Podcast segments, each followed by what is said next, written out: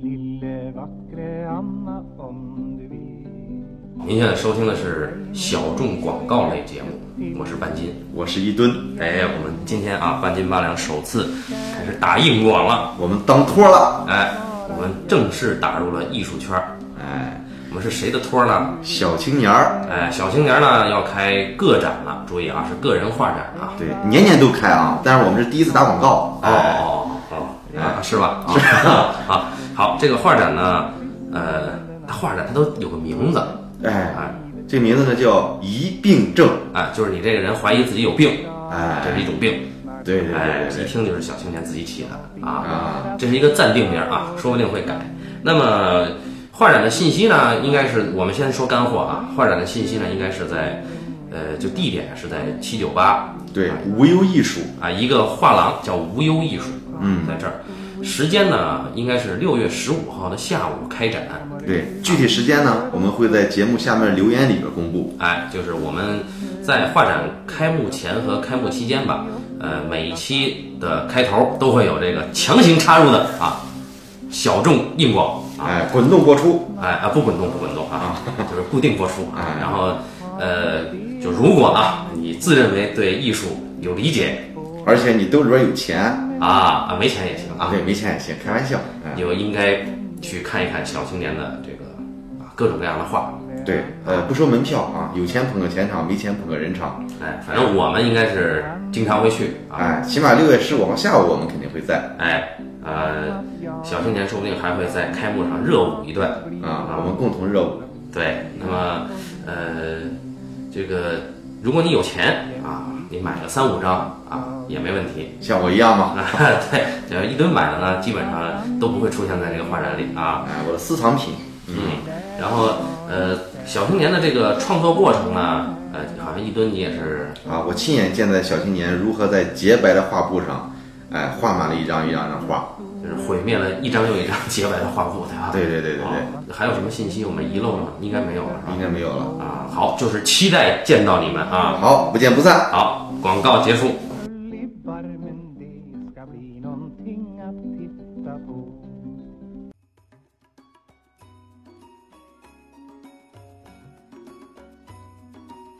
Hello，您现在收听的是小众吐槽类节目《半斤八两》，我是半斤，啊，我们请到一吨先生。啊，大家好。哎，我们这次啊，聊一聊一个贺岁档电影儿。 哎现在已经是夏天了啊，啊，嗯，那么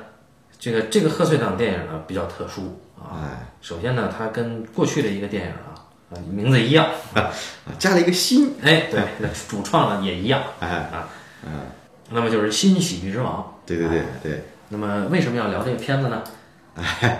这个因为我我跟这里边一个很重要的演员是一个朋友，嗯，是谁呢？是这个女主角的爸爸，啊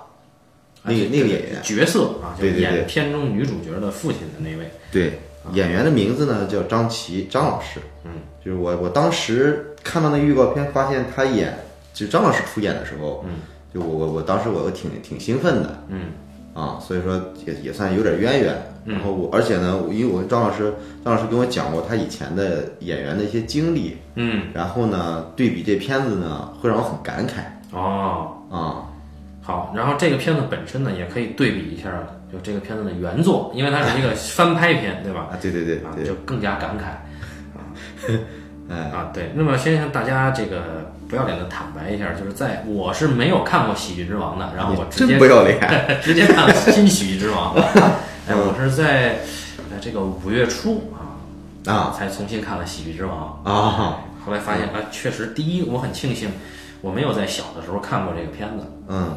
啊，就没有那么早去看这个片子。嗯比如说，我看过什么《少林足球》，看过什么那个呃功夫，嗯，都看的相对比较早，所以那个里边真正好的东西我未必感触得到嗯嗯啊，就只记住特效的呀或者逗的地方。嗯嗯。嗯，那么第二个庆幸的是，我在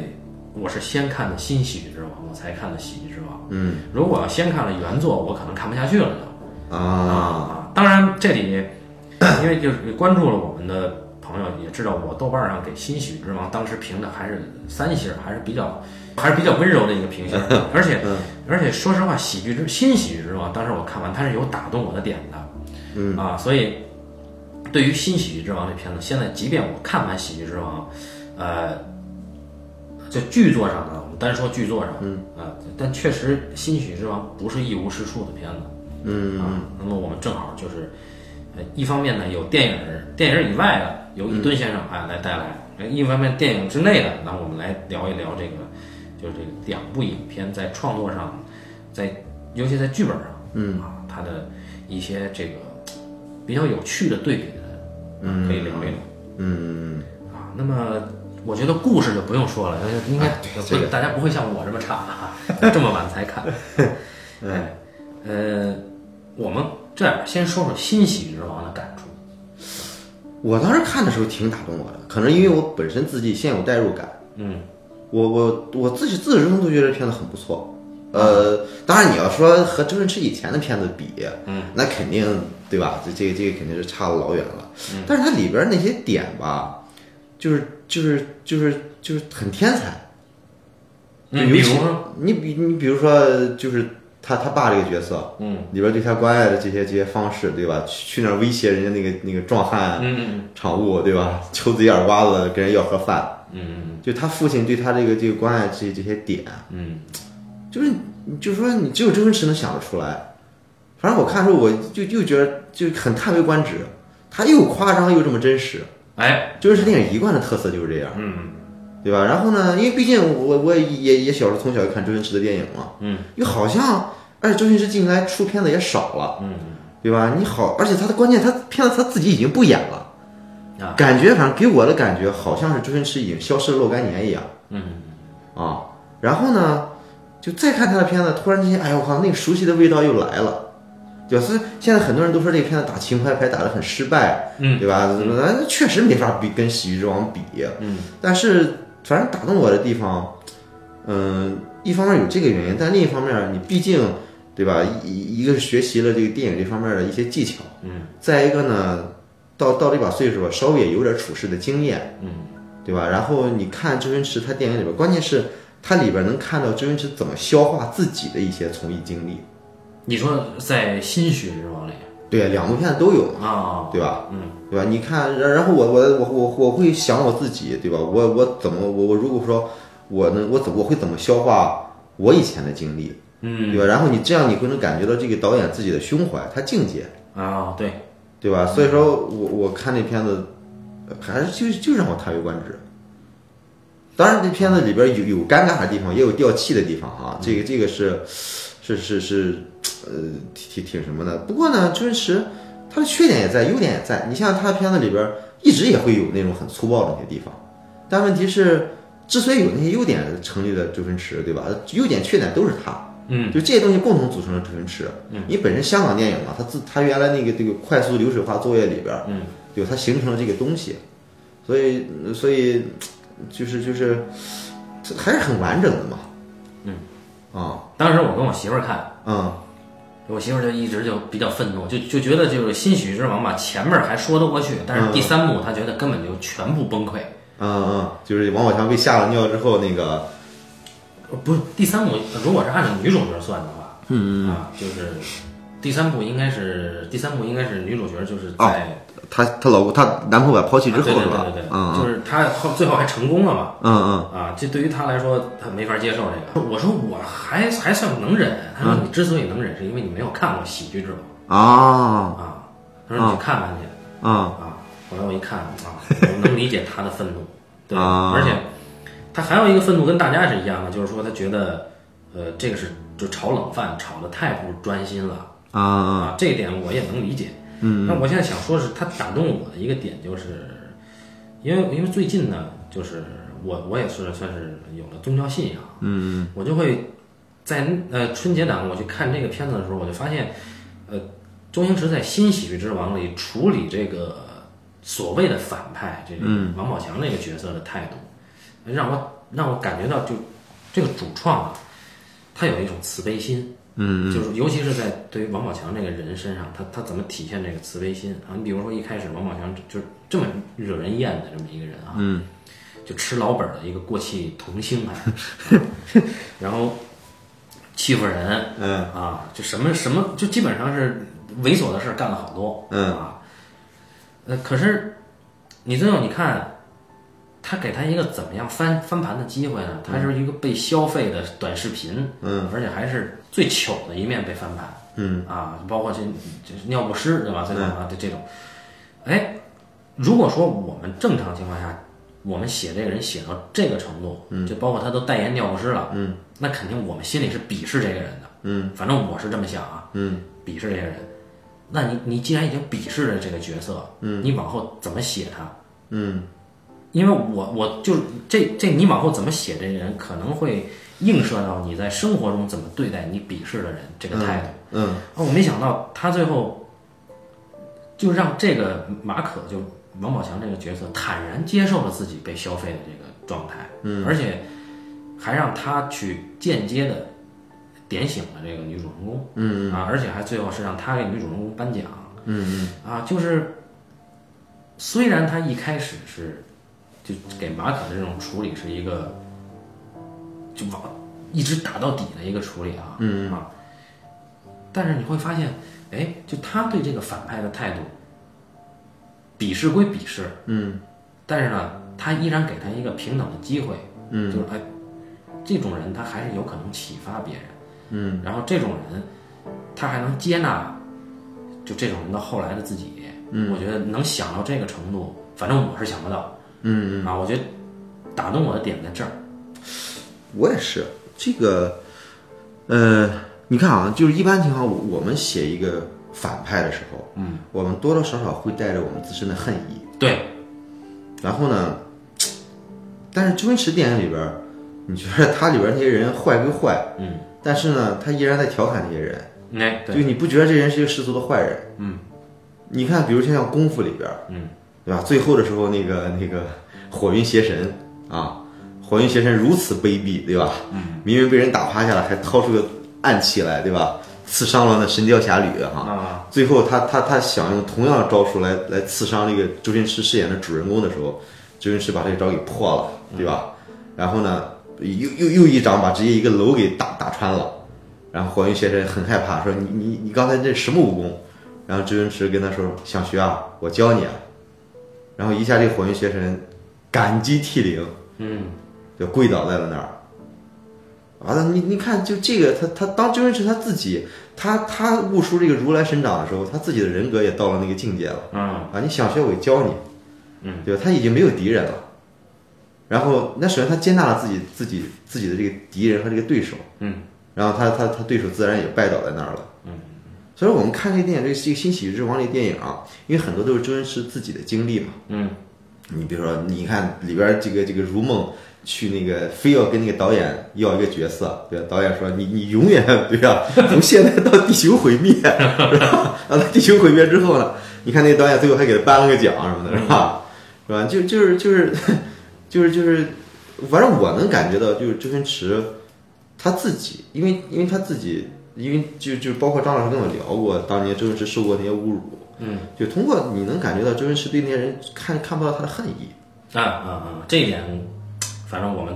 我现在肯定做不到，所我以也做不到，我这这个这个太难了嘛。所以就在他这片子里打动我的其实是这个点。但哎你要对说这个作为一个新喜剧之王，作为一个商业电影儿，啊，那他那我们一会儿再 说，好好这这啊 好剧作上的，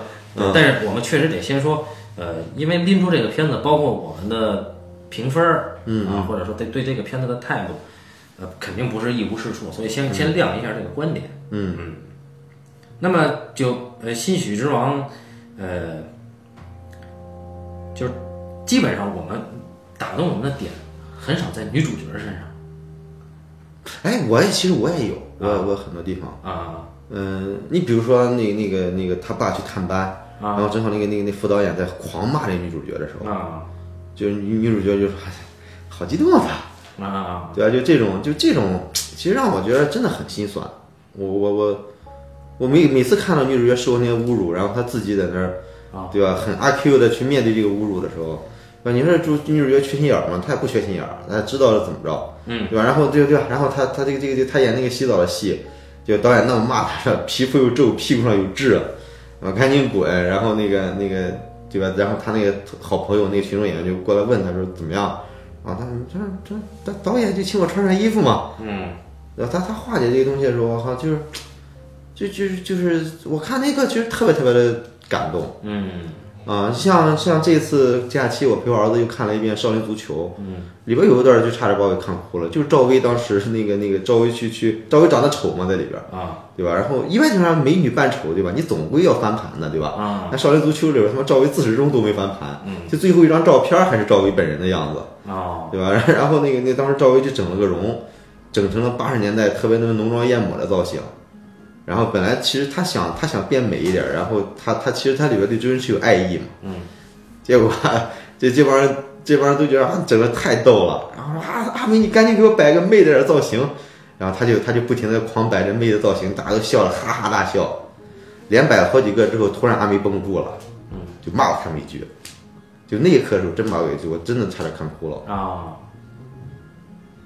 啊，我这个呃，就就是就是，他其实很多很多周星驰的这些点嘛，嗯就这种心酸，就是就是就是就是特别喜剧的这种心酸，但是你骨子里边那种那种悲情，就那个东西，呃，我我我我挺让我感动的。对，因为我相信，呃，很多人，包括我们自己，小的时候成长过程中，肯定也嘲笑过别人，也被别人嘲笑过。啊，对对对对对对，，就是那有些点确实很真实。嗯比如说我小的时候，因为我体育不好，嗯但是呢，因为班里呢就强行要凑足球队，嗯所以我老老被拉着踢球去，我只能踢后卫，嗯那、经常就漏球。嗯所以在那个时候呢，就班上有一个踢得不错的，他的哥哥，我也不知道为什么他表哥了，跟我们一块儿玩儿啊， 他表哥比我大很多，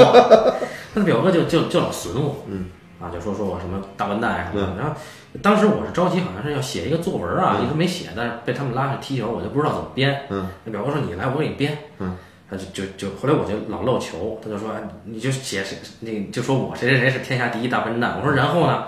他说然后然后他还给我往下编，我就问我说那再然后呢？他就没词儿，他说自己编去。嗯，像你刚才说的那个，就就这个被嘲笑的人解嘲这个事儿啊，就那种二皮脸的时候，嗯确实是他他他能把那个过程心理过程给拍出来，嗯嗯嗯，确实呃不多，嗯，对你你想想，就本身得有多少这样的经历的人才能对，才能做得了这个这种这样的故这样的故事。嗯，就再一个有这样经历的人还能去坦然面对这个东西。嗯就刚才说的，他首先他得化解得了，然后他才能写这个事儿，对，对吧？因为周星驰自己本身有六年的龙套经历，嗯对吧？喜那个《喜剧之王》本身就是周星驰的一个半自传电影嗯啊，他他嗯他他他为什么能够成就？他为什么能出来？首先他要经历这个，再一个他必须要化解得了这个，他才能出来。嗯嗯，啊，如果说这个东西对于他来说是一个伤痕的话，嗯，那他那他永远走不出这个，那他那他始终会会，他他不会有现在的成就。嗯，啊，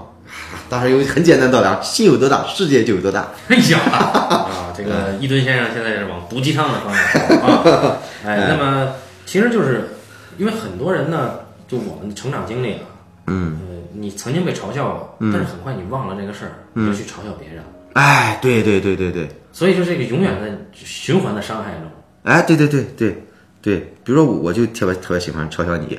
啊，对，对对 对然后忘了这事儿，我就去嘲笑别人，是 吧？反正在我记得是，反正初中的时候，我就就初中的时候，除了体育方面，其他方面我还是可以嘲笑别人的。嗯嗯嗯我很容易初中就你就一旦有了，你发现自己有这个所谓的特权，嗯，你就很容易去嘲笑别人，对那你对不觉得自己是在作恶对，啊？但是你看，呃，周星驰的里边主人公哈，嗯就这主人公，就他那个作恶，也就是个恶作剧。哎，但他没有说去，因为其实现在想想，你去嘲笑别人嗯这个事儿可大可小。嗯，你真嘲笑了别人，给别人形成伤痕，那这事儿可就大了。对但你自己不觉得，对所以但是嘲笑别人始终还是作恶。对，然后你看周星驰的这个主人公，反正我看，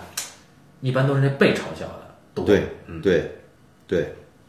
就是他，你让他主动去伤害别人，嗯呃，就很很少见。他顶多是去开个玩笑而已。哎，说起来主动伤害别人，你看我我我我假期陪我儿子看了两部电影，啊一个《少林足球》，另外一个是《功夫》。啊呃，功夫里边吧，也有一段差点把我给看哭了啊啊！要是没我儿子在的话，我就哭了。啊、这个，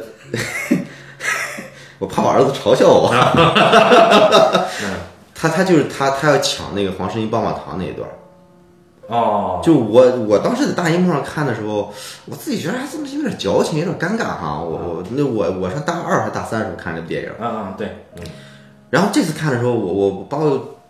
我我为什么让我这么感动呢？就是里边你能看到周星驰这个角色，嗯就他一事无成，嗯但是呢，他特别想做一个坏人，他要用靠自己作作恶这种方式证明自己是可以成功的，哦对吧？然后到最后的时候，他他他他他只能对着一个比他还弱很多的这么一个女子去施暴，嗯但是当他面对这个女子的时候，他又下不去那个狠手，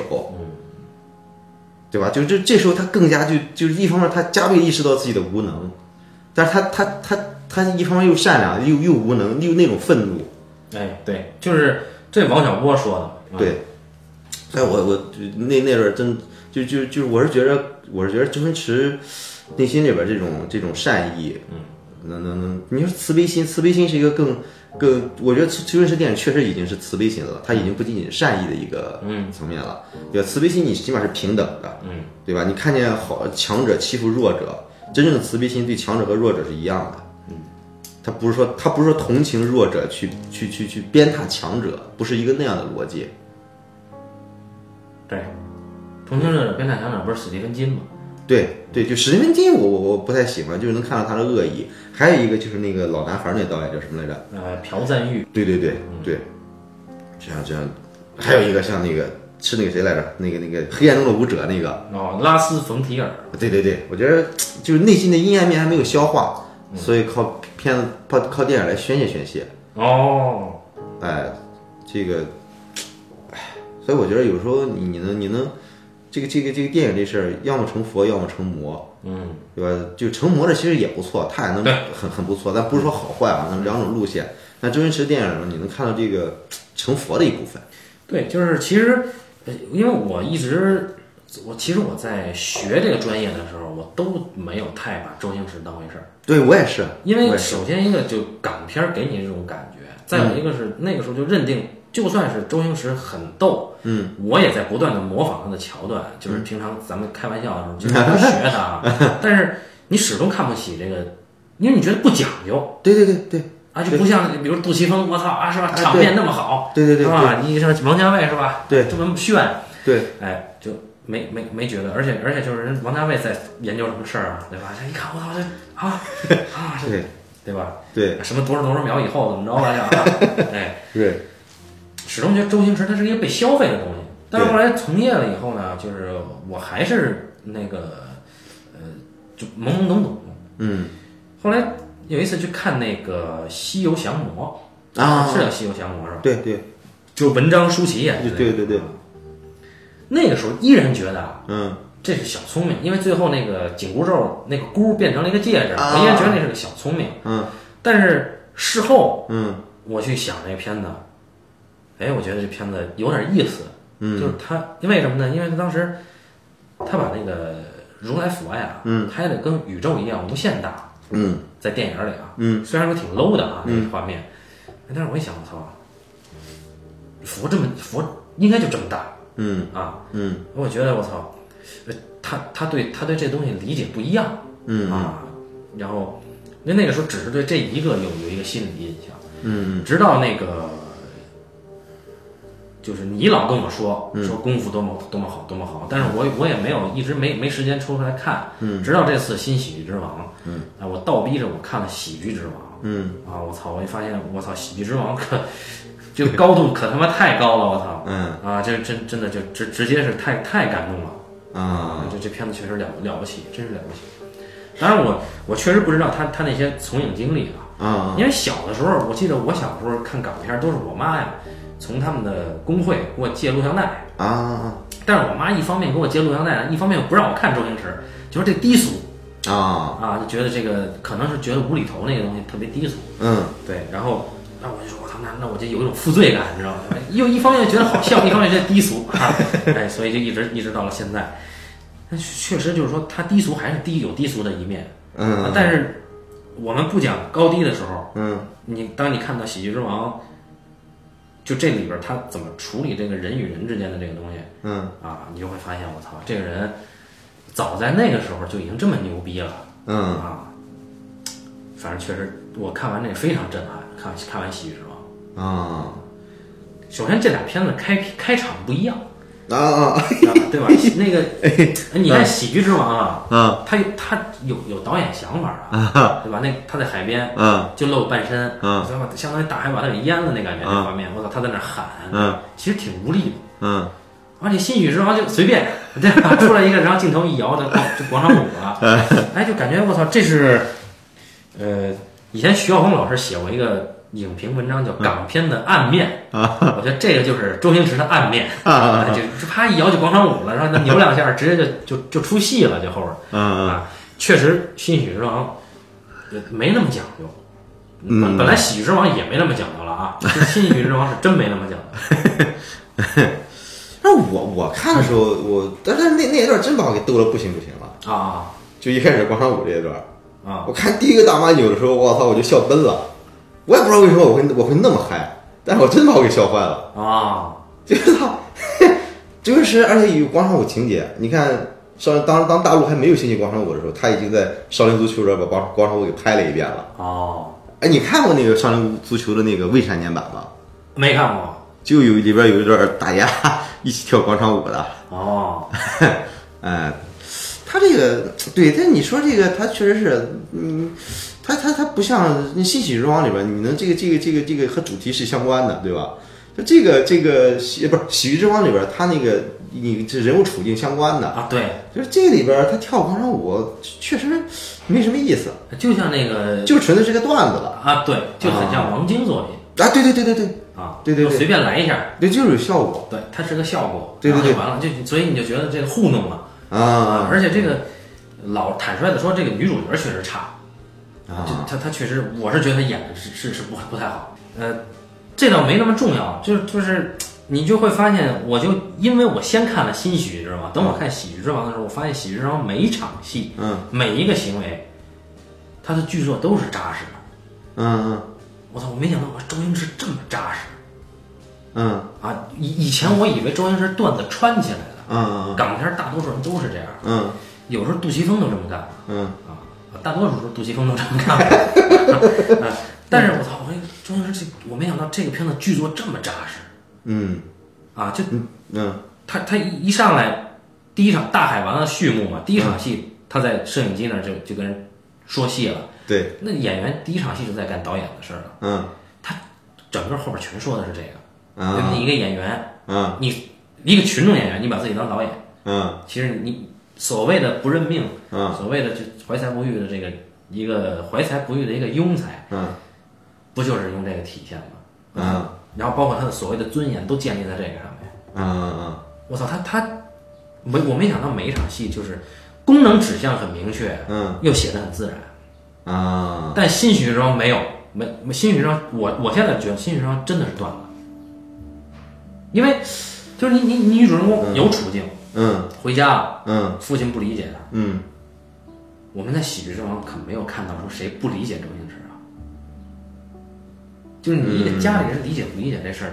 不是不是一个事儿。当然现在这么对比没有意义，因为新喜剧之王它是另一个故事，嗯它讲的是一个不被家里人理解的女人，嗯又遭遇了男朋友的背叛。嗯嗯啊，最后是通过一个就是他一直呃就是一直踩他的人给了他启示，然后他嗯又重新拾起了自己放弃的这个梦想，讲这么一个故事，对吧？嗯他跟喜剧之王，他其实他是两个方向相反的东西，嗯但是呢，你就会觉得新喜剧之王呢，就这个女主人公她的这个处境啊，嗯是不值得搬上荧幕的。嗯就就是你说你你你拍它意义何在呢？不是说每一个东西都有意义，但是嗯但是你说你你你家里这个处境，你不被家里人理解，你非要拍，嗯然后旁边还有玩票的一个朋友，一个大款，嗯这些东西太像一个凑起来的一个学生作业。就这个剧作，这个这个女主人公获得选秀资格，嗯到到第三部转转折是那个马可过来带给他这个消息，这个消息由马可带给他，嗯而且是在家里吃饭的这个点，嗯嗯我我觉得不是很，在剧作上我都觉得不是很好。嗯啊，所以我就觉得这个是另外一个故事，我们不应该用《喜剧之王》的剧作去碾压《新喜剧之王》的剧作。嗯、但是《新喜剧之王》如果把它单纯的看作一个故事来讲，嗯，它的故事确实是比较散，嗯，我是这个感觉。它不是每一场都那么的紧实，这可能周星驰啊没怎么用力。因为我昨天又看了一遍《新喜剧之王》，嗯我觉得其实还好，因为就是说他一开始基本上都都有这么一个，就是他在片场受一些委屈，对，然后呢，受她男朋友，然后呢，她家里也也也也也也也什么，嗯，对吧？然后后来她当她遇到她男男朋友的时候，她男朋友会给她启发，对，就是让她继续坚持下去。呃，其实是我觉得“启发”这个词改一下，就是说她其实一直都有庇护，对对对对、啊后来男朋友这个庇护崩塌了嘛？对，所以就彻底崩了嘛。对，因为前面家里没有给他庇护嘛，所以他就认命了，对是吧？对，嗯她倒还行，就是说一般情况下吧，她她你想骗她受了受了那样的事儿，嗯，她这个女主人公她也不是一个傻逼，对吧？哎她问问题就在这儿，嗯就你不是一个傻逼，其实你你想干嘛呢？你你就想当明星，对不对？嗯，但是哎，嗯这个其实我我我想说的是。啊，就因为咱现在普遍就觉得这个片子，就觉得这样的人，嗯嗯，有什么值得可写的呢？就是说哎哎哎他哎他他他他想当明星，啊，然后对吧，各种努力，对吧？这样的人感觉横横店有很多这样的人，也不管父母的反对，嗯对吧？他们老大不小了，还得干这种不靠谱的工作，嗯还得干这个。但其实我是觉着，他是想当一个演员，而不是说想当一个明星。你你觉得他在片子里边是给了你这个了对，啊？因为他在里边儿种种，他出现了种种的尴尬，嗯种种什么，就是他的不合时宜，他对他里边儿他他是不合时宜，就是说本来这个地方你不该这么认真，嗯，对吧？你像一一第一开第一开始演戏的那场戏，嗯就是你他他他自己观摩了现实生活，就是痛的时候应该是哎呀，就就很轻微这种痛，就在现场真这么演了，被被被他们群众导被他们副导演一阵痛骂，嗯嗯，对吧？后来的时候，他又演一段中了寒冰掌，他说你只演一个中绝招，你一定知道我到底是中的什么绝招，嗯嗯对吧？你说你一个群众演员，你他妈在镜头里边没什么数，你为什么天天看演员的自我修养呢？嗯，对吧？演员自我修养，哎，这徐晓峰这次这个学期哈、居然还真讲了这个这个什么。本来斯坦尼斯拉夫斯基啊，他在俄国，他在戏剧理论里边这个很不吃香的。嗯，对，为什么？你要你要走心，你在舞台上根本看不见。嗯，就因为有了电影之后，你把它的东西放大了，所以说才这太适合电影了。但是你一个群众演员，你在画面里边，你就是一个造型，嗯，你你你演这么走心，你肯定不行哎，这个我要插一句，啊。我曾经看过一吨先生啊，在他曾经工作过的电视剧里边啊，演过群众演员，哎，还是很走心的，哎，哎，哎，因为因为我的脸跟主角并驾 齐驱嘛。 哎这大家可以去搜一搜啊，这个新新恋爱时代新恋爱时代啊，哪集我忘了，嗯好像十三集吧，我两场戏啊，是吗？有一场戏是不是这个开开会对吧？你演这个女主角的同事啊，你特别鄙视的一撅嘴，对 不对？哎很抢很抢戏啊，还有一场戏是我没看见的，就是你你说就是导演只给你一个背影啊，对对， 这个我要说 一下啊，哎呦这个我这个这是我演艺生涯里边非常引以为傲的一段啊。啊就当时的时候呢，因为因为我之前已经演了这个开会的戏了，啊。那么下一串呢，就就当我再客串的时候呢，就导演要求我不能露脸儿。就你你老抢戏是吧？呃，这这主要是我自然的演技嘛，也不能怪我抢戏啊嘛。好好好，然后呢，天生丽质哎，对对对， 然后呢，我我是演撸串儿的戏，啊就前面呢，就主人公男女主人公坐那儿聊天儿，啊然后我在后边撸串儿啊。本来我是被女主人公挡在后边的，看不见我的脸。哦相当于我的脸也是冲着镜头的，女主女主角的脸哦也是冲着镜头，对吧？啊，等于你和他都是正面对，啊然后呢，嗯、我我就一边撸着串儿一边跟那人跟那个跟那人闲聊嘛，也坐我对面是剧照师。哦然后呢，这个场记跑过来说说导演说了一会儿，当你看到女主角站起来的时候，你要把脸给遮起来。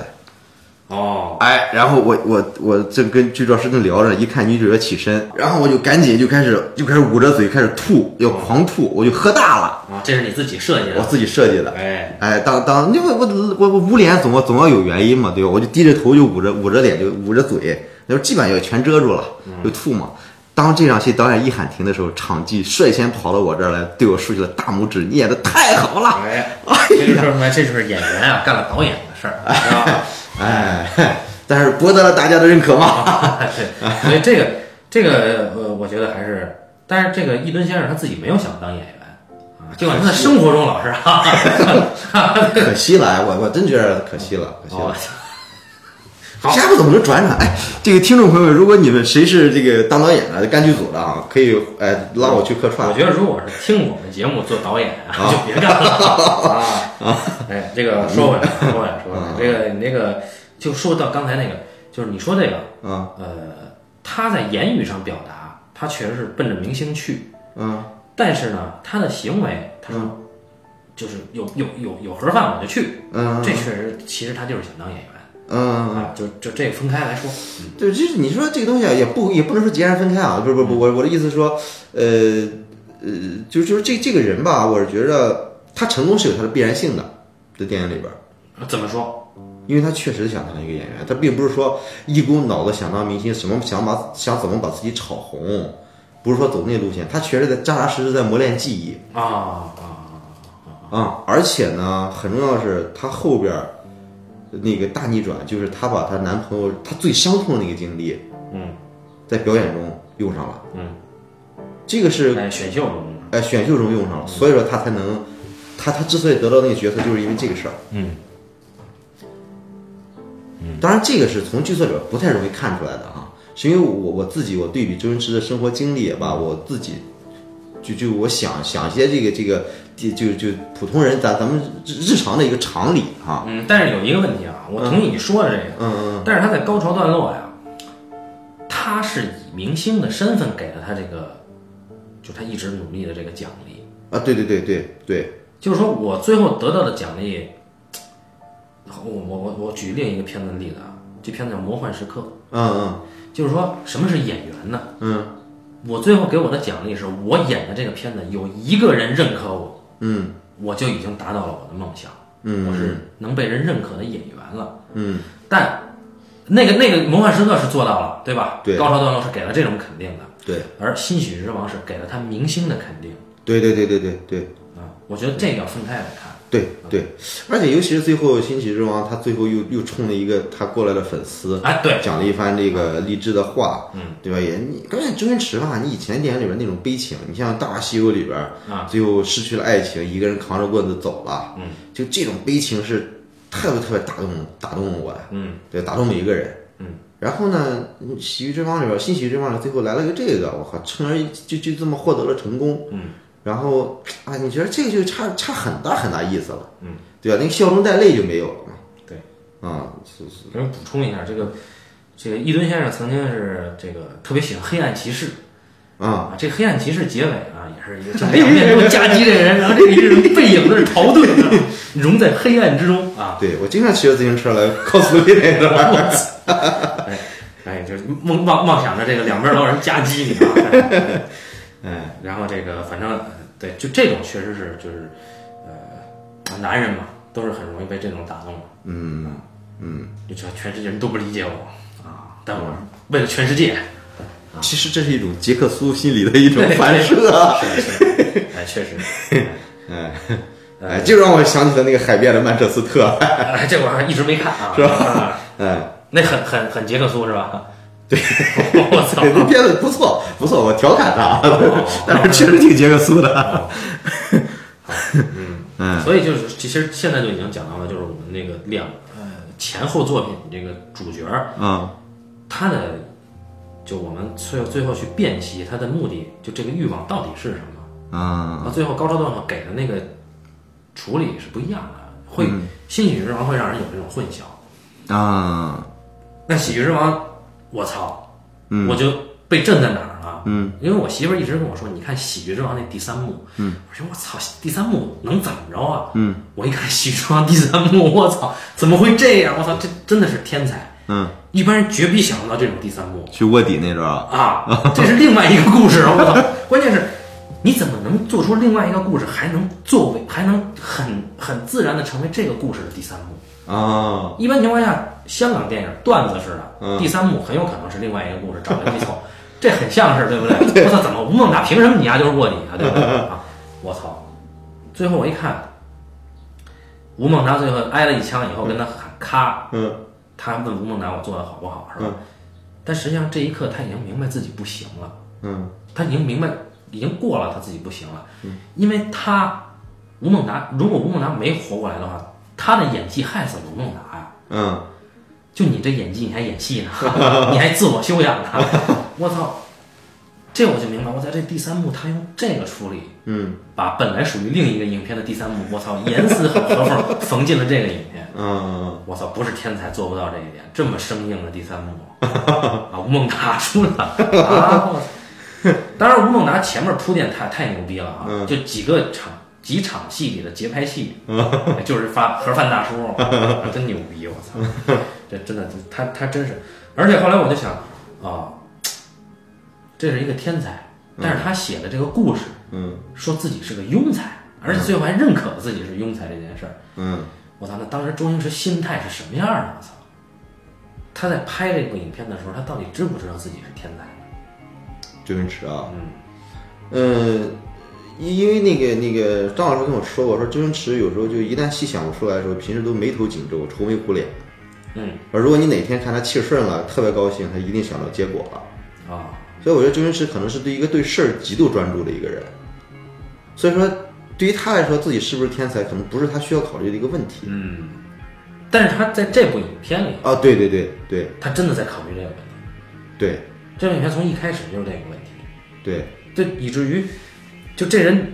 这个剧作牛逼到什么程度？就他的男女关系都要做，都都作用在这个上面。嗯一般情况下，我们讲，呃，因为其实我们每个人啊，就尤其是咱们，嗯，也也念过电影学院，嗯也曾经就是做过这个创作的梦，嗯是吧？呃，当然现在你还在做创作嘛，就是我们肯定还要面对一个问题，就是自己天分问题，嗯一定一一一定是不断的怀疑，然后不断的否定，嗯而且尤其是在我们同龄的、同级的，甚至晚一几几级的出来的情况下，嗯啊，肯定是要想这个问题的。嗯那么，如何把这个东西跟男女关系这个东西在剧作上写出来呢？嗯我操，他他做到了，就是他的这个尊严，呃，就放在了他跟张柏芝和莫文蔚的三角关系上啊，啊，这这个尊严哎对是哈真是了不起啊！嗯，那他他这个关系里面哪个地方打动你了呢？他打动我的其实还不是他自己这个是不是天才这个事儿，嗯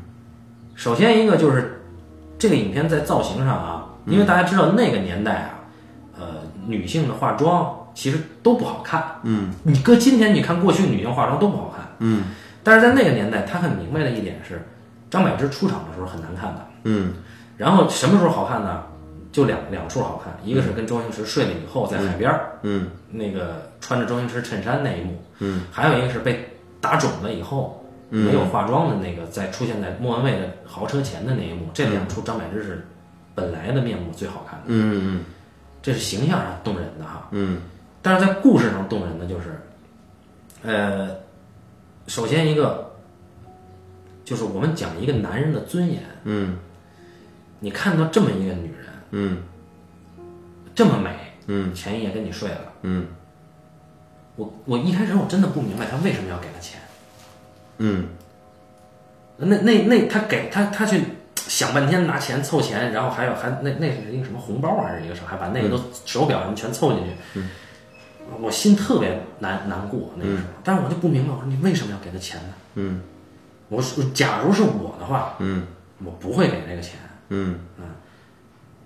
但后来我我猜想他在追求一种平等嗯啊，就是我给你钱了，你再美，我我给你钱。他他打电话问那个混黑社会那个，说这样的妓女到底多少钱嘛？嗯然后他把全部都给了。嗯然后这个时候我就想，我操，那这俩人怎么办呀、他他在这个时候选择了尊严。嗯哎，我操！后来他找不回来了，嗯他叫住他，他说能不能不去上班嗯啊？然后那但那个时候，哎，张柏芝的反应这么好，嗯对吧？非常就是他这个角色嗯本色，对吧？啊，就很很很粗鲁的就就就骂了一顿。啊，我觉得这这一点很动人。还有一个就是就是莫文蔚那块儿，呃，因为我本来以为呢，就以我的阴暗心理啊，嗯我本来以为就是周星驰，呃，在这里边叫天仇嘛，嗯，天仇获得了莫文蔚的垂青以后，在门口邂逅，就张柏芝再过来的时候，他应该是回避的态度，嗯嗯因为之前都是说，都是在他有多么想得到这个角色，啊嗯，然后得到之后，嗯，就是有一个你现在很在意的人在门口来接你，这个时候你过去的那个，就你动心的那个人来了，你应该怎么撇清呢？嗯我看他，哎，他一开始确实有撇清的感觉，嗯嗯包括他让莫文蔚承担这个，就是你朋友啊，嗯啊什么等等等等。然后他作为一个纯粉丝，嗯张柏芝那那一刻，就是他的所有的行为和对白，都会让你觉得他特别的可怜嗯啊。就他他作为一个粉丝，然后又又他又不知道天仇是是已经变不是那个天仇了。嗯我就想，我操，这片子，因为我完全不知道剧情的，嗯我想这片子接下来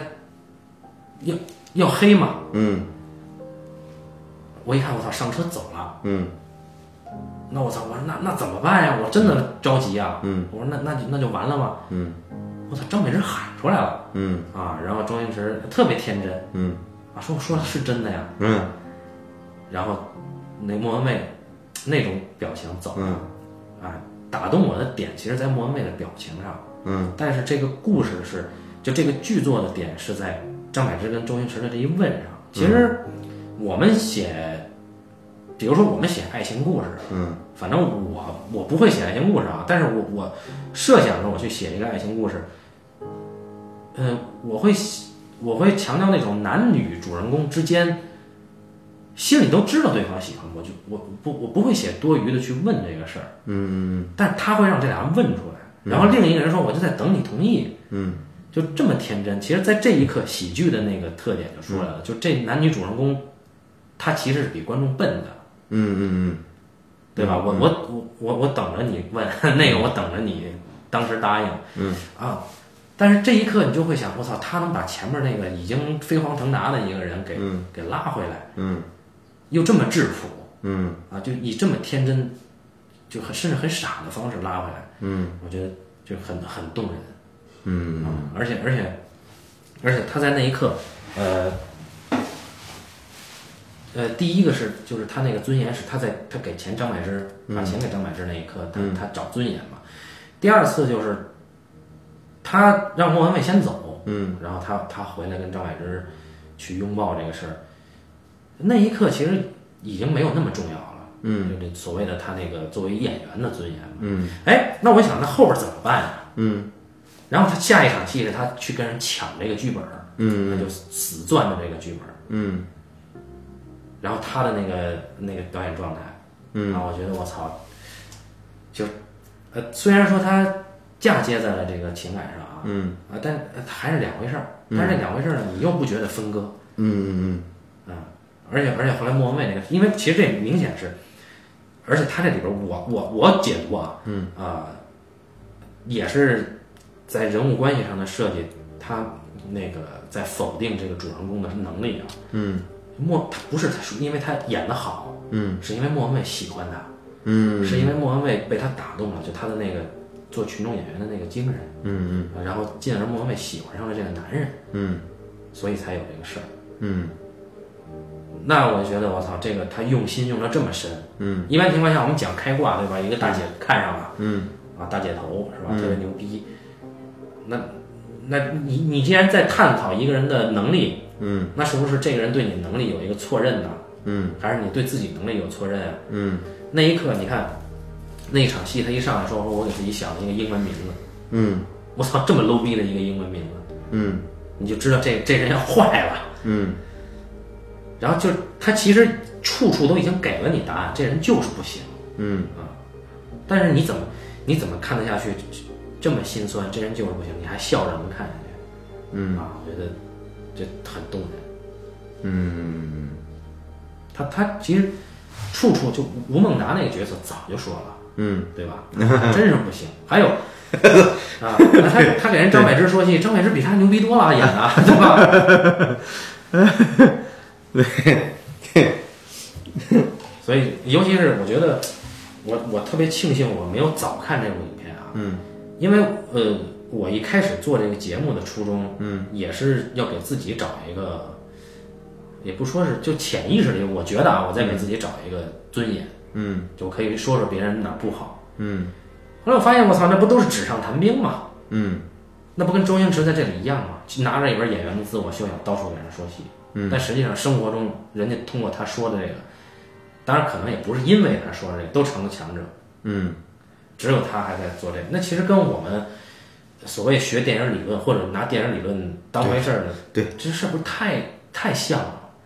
对，多看几遍比较好。对，对于这个戏的学生来 说，对于电影学院的学生来说，对，所以我我我我这样我也我我也有深刻的感触。就刚才你说这段，我我立刻想到了我这个，我也想到了我就聊这个什么聊聊节目聊电影。嗯，所以不管咱自己能不能写得了剧本，哎，希望听众可以听到这个，得写得了剧本， 对吧？我们可以做周星驰嘛？哎，对对对。 哎，哎，反正就是，确实，就我就没想到他，我真的是特别惊讶，在于他每场戏他能这么精巧。因为我觉得我操，我这这不是我印象里的周星驰。哎，其实其实你看，我我我我我看那个重看他的电影也是有这种感觉，就是以前啊老记得他挺糙的，啊然后最后来再一看的时候发现，我靠，其实极其精确，啊，真精确！我操，而且真精确。而且你再想，有些东西他没有表现出来的东西，他也给你了，嗯他也他也不说，他就给你了，嗯你看呗。比如说这次我看那个《少林足球》里边儿，嗯吴吴吴孟达跟周星驰去拜访，去去去拉当年那帮师兄弟入伙，啊一块儿踢球嘛。嗯，就去去其中有个兄弟就是长得呃陈国坤演的那个嘛，他不是特别像李小龙长的，哦，对吧？然后他住在他住最破烂的一个贫民窟，就他武功最高那个是吧？呃，对他他就就是动作快嘛，啊，呃，住住个贫民窟，然后呢，吴孟达跟周星驰一去一一一敲开他门，他一看他俩，咣一下把门关上，立刻把他俩鼻子给碰得特别疼，然后再开门出来的时候，穿了一身皱巴巴的西装，啊，递了两个名片，小人就维维持这种尊严，我靠，还还真是这太天才了，能想到这种点，哎，对，就是 这，我忘了说，刚才就就是为什么我会觉得就是，呃，周星驰被莫文蔚看中以后，嗯，他会那个跟张柏芝撇清了，嗯因为他说了一句，他说我没女朋友，因为莫文蔚不是嗯问他了吗？嗯说你你跟女朋友说你接下来长期一段，啊，对对对对对对他对，先说了一句这个，嗯我说我操，这小子嗯真黑啊！嗯后来发现，你等你再等那那场完了以后，你再想他说这句话，嗯其实他认为张柏芝没有把他当啊，我觉得是这样啊，我觉得是这样嗯啊，所所以就是你误解这个人腹黑的时候，嗯其实他是很很天真的在在这么说，有可能是这样，啊，只能是映射你自己的黑暗。我操，哎，对对对。真的真的，反正我是这么觉着的。啊，呃，对对，你说这个我也想起来了，就当时我看这地儿的时候，我也觉得我靠，这这哥们儿是吧？啊嗯，你替替张张张柏芝感到心寒啊，啊，对啊，对吧？而且就是他后来打动我一细节啊，就是这个吴孟达不是卧底 嘛，跟人家说说你给我你演送外卖的这个嘛，嗯对吧？一开始我孟达特别臭屁，说我从来没有过人生不能 NG 啥的，对吧？嗯然后说你也送外卖了，因为以前周星驰一直老问一个，就说我这个人物我得吃透我的时代背景、这个角色什么、嗯心理什么的。我孟达说这些东西在这个送餐店的餐牌上，嗯嗯我操，这句话你看似不经意，嗯但实际上你你你所有的人物角色都在你的生活的细节里。嗯送餐店的餐牌你吃透了，嗯你就是那个演的最好的送餐员。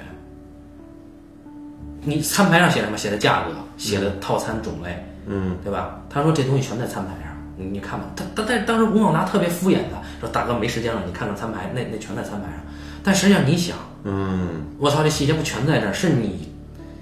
你你只看得见演员的自我修养，因为他跟生活格格不入，但实际上生活里边的那个东西是演员真应该找的，所以演演技最好是第一个送餐员嘛，我操，嗯对吧？他真牛逼那送餐的，我操， 嗯，所以他被干掉了是吧？啊，对啊， 崩死了，我操，太他妈神了那个，哎，你说太启发我了，哎呀我操，太牛逼了那个，我操。啊，而且到最后，那个这个就娟姐嘛，嗯莫文蔚那个最最后给她挺她那破话剧，嗯雷雨吧，不是她最后是演雷雨不，是精武门，后来还改成雷雨啊，对对对，改成雷雨了，对对。哎，就是你看娟姐她帮助他这事儿啊，一定不能是她在演绎上帮助他，嗯，最后帮助他是是这种公益事业的这种， 就是你不用显示天分，就嗯就就就蛋逼这事儿，闲蛋逼这事儿，我帮帮你，嗯，不能啊不能就穷了，哎，就是说我帮你肯定还不能实现你那个，所以这这片子就看着就一个是自己特别惭愧，嗯再一个是真的感叹，我操，就反正我就觉得我操他其实自己才华这么大，嗯但他写的人物是一个我，就是我逐渐认知自己没有才华、接受的过程嗯啊，你就你有点那个，很有一个北野武不有一个很刻意的片子叫《阿阿阿基里斯与龟》，嗯那个我操，那画画那哥们儿嗯真他妈让人恨嗯啊！家里都那样了，嗯那个就很很刻意哈、嗯但是北野武人家连着三部全他妈说这事儿，嗯对吧？也也是说明，那他也在怀疑自己啊。嗯嗯所以有可能周星驰那时候也也也是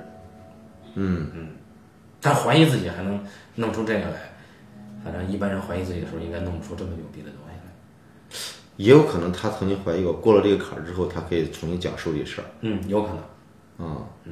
我一看这个，我操！我这每每每每一场戏，然后每一幕都这么牛逼，嗯，那我确实能理解那些骂《新喜剧之王》的人了。啊那你这么一比，嗯你他妈炒冷饭，你还炒成这样，那确实说不过去。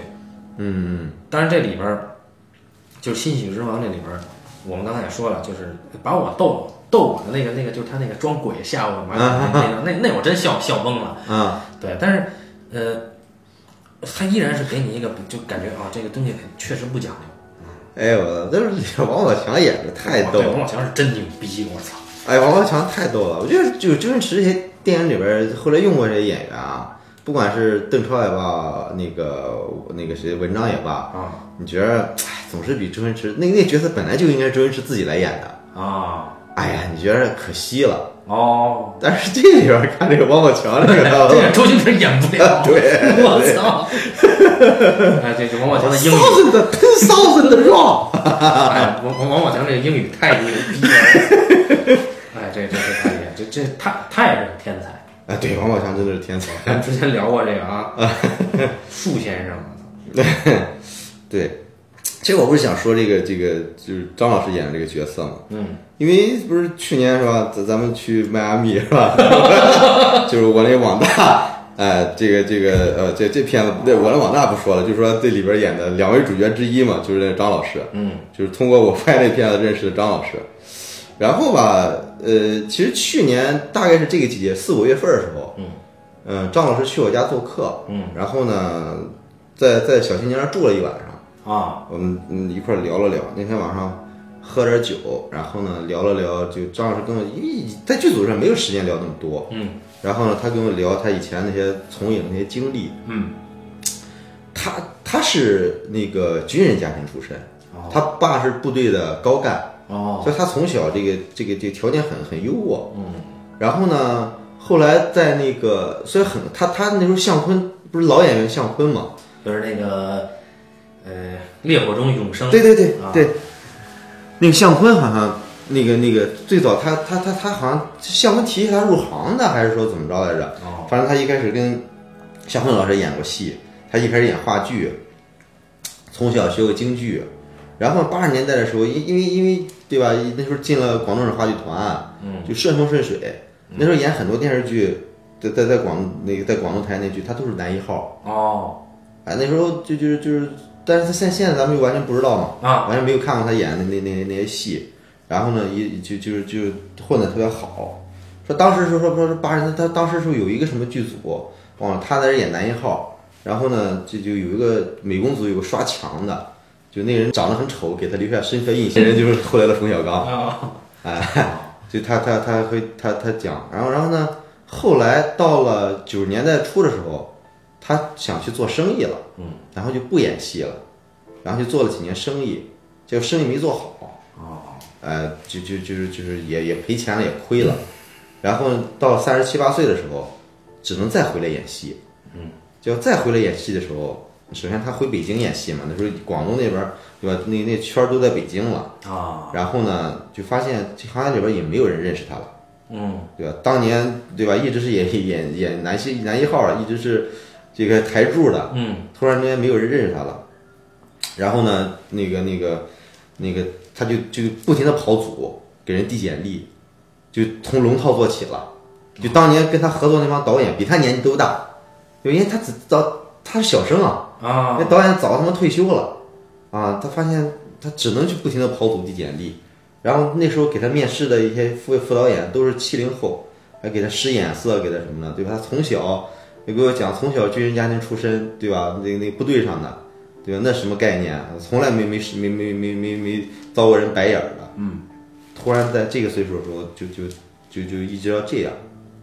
对吧？然后呢，在在咱们这组里边，其实嗯那那预算有限，对吧？基本上都是都是都是找的一些呃这个这个这个那个大特约级的演员，嗯，对吧？所以所以他那时候，但是他片子里边确实演的挺好的，嗯嗯所以说那那时候就就就就是就是，他就他就一直说说，觉得到这岁数了就挺挺挺挺不甘心的嘛，还是不甘心。嗯，他五八年的，去年去我家做客的时候正好六十岁，哦他跟我爸一边大，对，我就挺不甘心，总觉得还能出来一把。啊，然后呢，然后他就跟我说说，有时候坐地铁的时候，有时候会被人认出来，他自己也会觉得有点开心。啊，啊，就给我讲。然后后来不是咱们去去了迈阿密，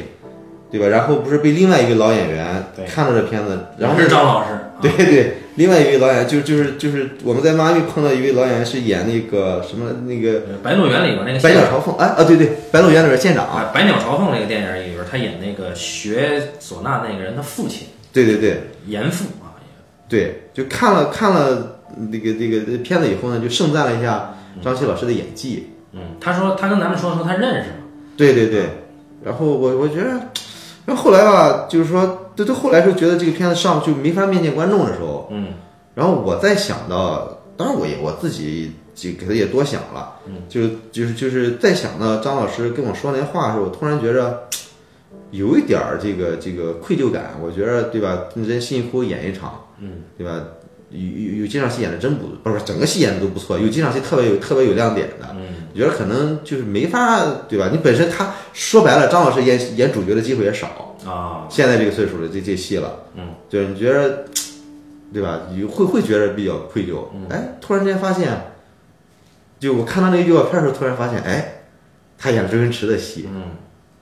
就我一下就觉得特别特别的这个、嗯这个这个感动嘛。嗯所以后来的时候，到了这个呃，今年就是演完这戏，就是冬天的时候，就过完年，嗯，我跟张老师就一块儿吃了个饭，嗯，聚了聚，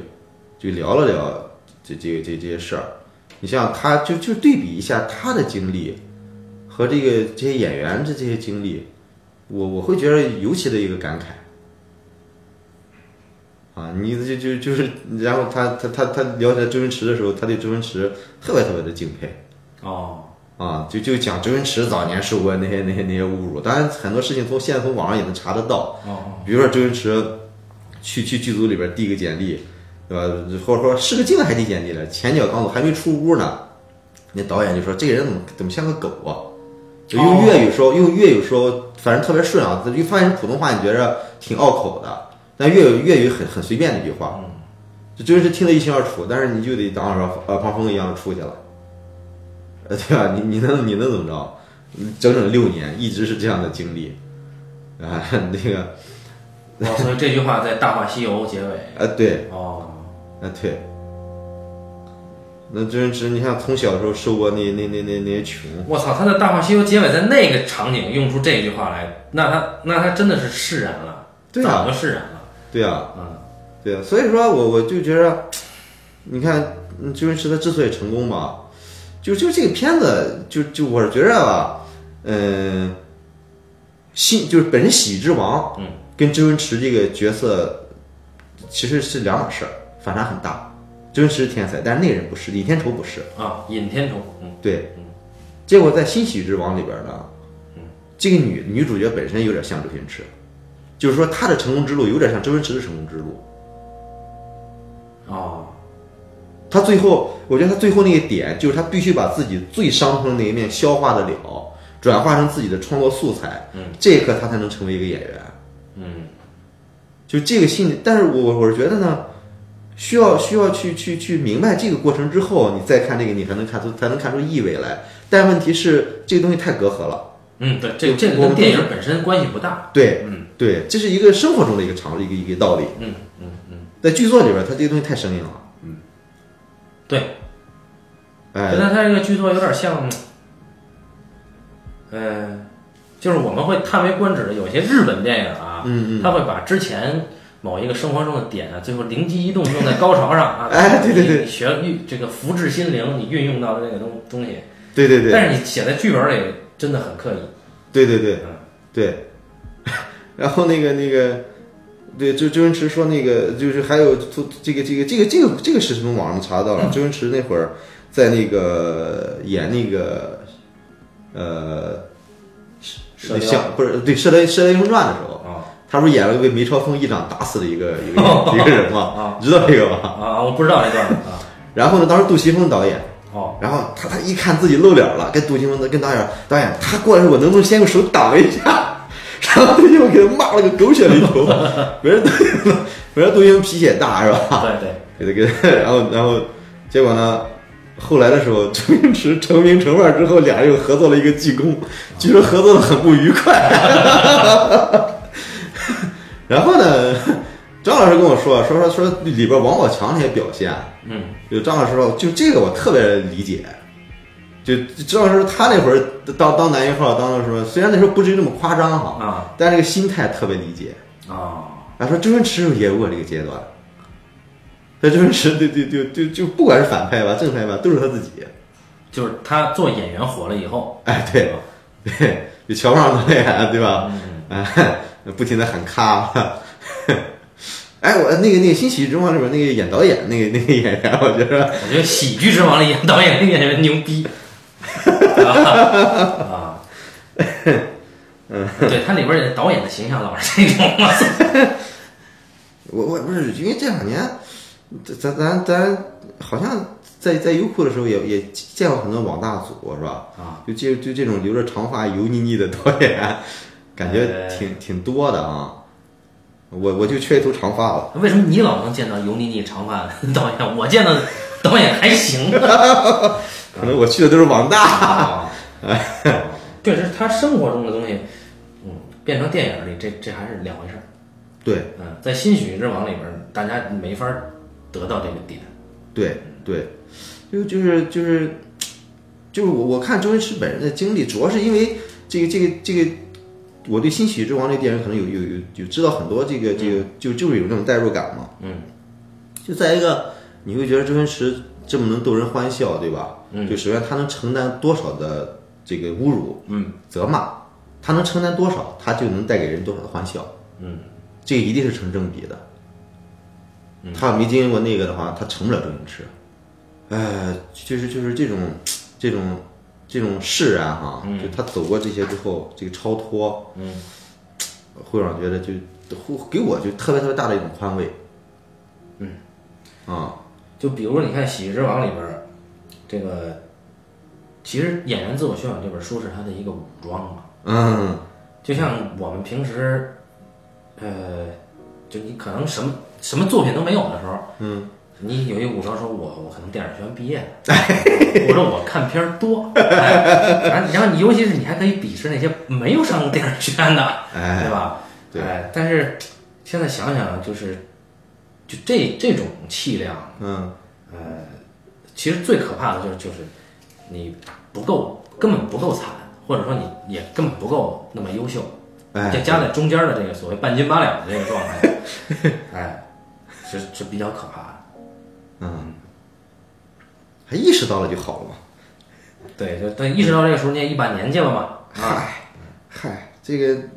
六十岁我们也可以的。